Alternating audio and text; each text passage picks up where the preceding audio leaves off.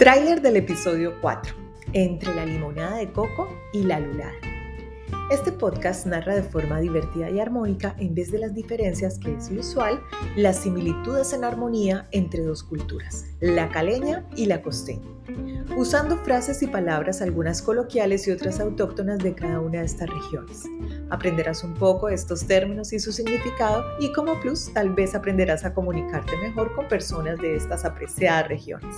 También conocerás algo de su animada cultura y entretenidas costumbres. Los invito pues a que escuchen este cuarto episodio titulado Entre la limonada de coco y la lulada, buscando el canal Los Cuentos y Escritos de Caro por Spotify, Apple o Google Podcast o por la plataforma de tu preferencia. Los espero para que empecemos juntos este divertido camino de maravillosos cuentos y fantásticos escritos.